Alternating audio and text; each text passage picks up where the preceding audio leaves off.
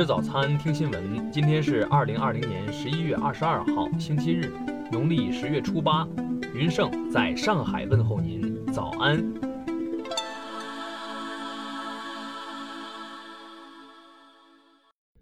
首先来关注头条消息：纽约检方发起对特朗普集团调查，更多诉讼正等着他。当地时间十九号，美媒发布篇报道称。纽约市检察官已向特朗普集团发出刑事调查和民事调查两张传票，要求该集团提供他们向伊万卡支付咨询费以抵扣税款的相关记录。通过研究特朗普二十年来的报税记录，发现特朗普集团曾有一些年只缴纳了很少的联邦所得税，或者根本没有缴纳联邦所得税。这主要是因为其集团的长期商业亏损。二零一零年至二零一八年期间，特朗普集团通过列支两千六百万美元咨询费作为公司开支的形式，减少缴纳企业所得税，其中有七十四万七千六百二十二美元支付给了伊万卡。除此之外，特朗普本人还面临着多项刑事和民事指控。他离任后将失去总统职位的庇护，许多律师与检察官都已做好诉讼的准备。听新闻早餐知天下大事，下面来关注国内新闻。人社部最新数据显示，截至十月末，社保卡持卡人数已达到十三点二九亿人，覆盖我国百分之九十四点九的人口。每五位持卡人中，已有一位同时申领电子社保卡，电子社保卡申领总数已突破三亿张。报告显示，今年三季度，我国农业经济持续向好，基本恢复至疫情前水平。种植结构持续优化，生猪产能持续恢复，农民收入稳定增长。教育部二十号表示，将认真研究吸取政协委员关于为中小学生减负、大学生加压的建议，加快推进高考改革步伐，彻底扭转中国教育“玩命的中学，快乐的大学”的现象。据中国自行车协会介绍，今年行业收入将突破三千六百亿元，同比增长百分之十。对欧美、东南亚等海外市场出口继续保持高增长势头。我国首个深空天线组阵系统于近日正式启动，该系统提高了地面系统对深空探测器下行数据的接收能力，为我国执行各类深空探测任务提供有力测控支持。甘肃省扶贫办昨日介绍，经程序审定批准，东乡、宕昌等八个县退出贫困县序列。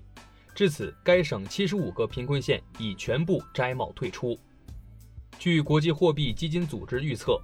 到二零二五年，中国人均收入在全世界的排名将比本世纪初上升五十六位，人均国内生产总值将达到两万五千三百零七美元。内蒙古自治区民航机场昨日晚间发布公告称，自二十二号起暂停满洲里机场全部经呼飞中转业务。下面来关注国际新闻。美国新冠肺炎疫情本周持续蔓延，累计确诊超一千一百八十五万例，死亡超二十五万例，单日新增确诊和死亡都达到新高。世贸组织二十二号发布最新一期货物贸易晴雨表报告显示，全球货物贸易景气指数达一百点七，相较于八月发布的八十四点五有大幅提升。德国总理默克尔二十号对欧盟批准新冠疫苗使用的进度表示乐观，他预计最快今年十二月或明年年初，疫苗即可在欧盟获批并开始实施接种。亚太经合组织日前通过吉隆坡宣言，并宣布二零四零年布特拉加亚愿景，即到二零四零年建成一个开放、活力、强韧、和平的亚太共同体。英国首相约翰逊日前表示。今后四年将把国防开支增加百分之十，共投入一百六十五亿英镑，恢复英国欧洲第一海上强国的地位。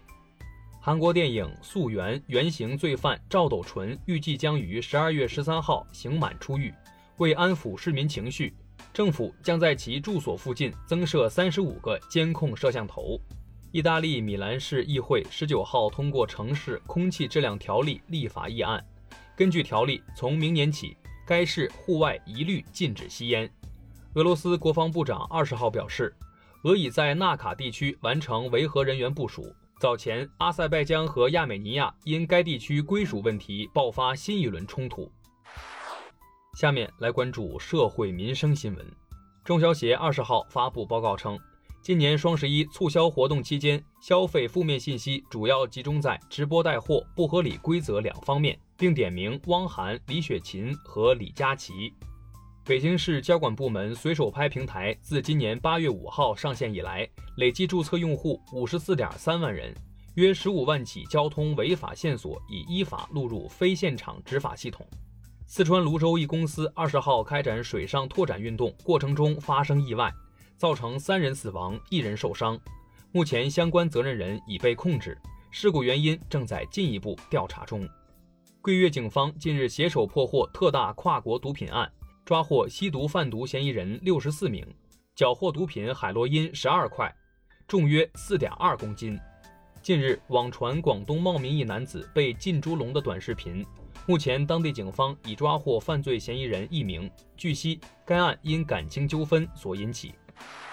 最后来关注文化体育新闻，亚冠小组赛继续进行，北京国安二比一战胜首尔 FC。蔚山现代三比一战胜上海申花，国际乒联总决赛昨日结束半决赛的争夺，女单王曼玉、陈梦会师决赛，男单樊振东、马龙会师决赛。至此，国乒已提前包揽本届总决赛的男女单打的冠亚军。中国著名舞蹈表演艺术家陈爱莲十一月二十一号凌晨因病去世，享年八十一岁。清华大学昨日发布其收藏的《战国书简》第十集的最新整理报告，其中包含三篇述数类文献，记载了星象、物候以及目前所见最早的记载太岁十二岁名的文献。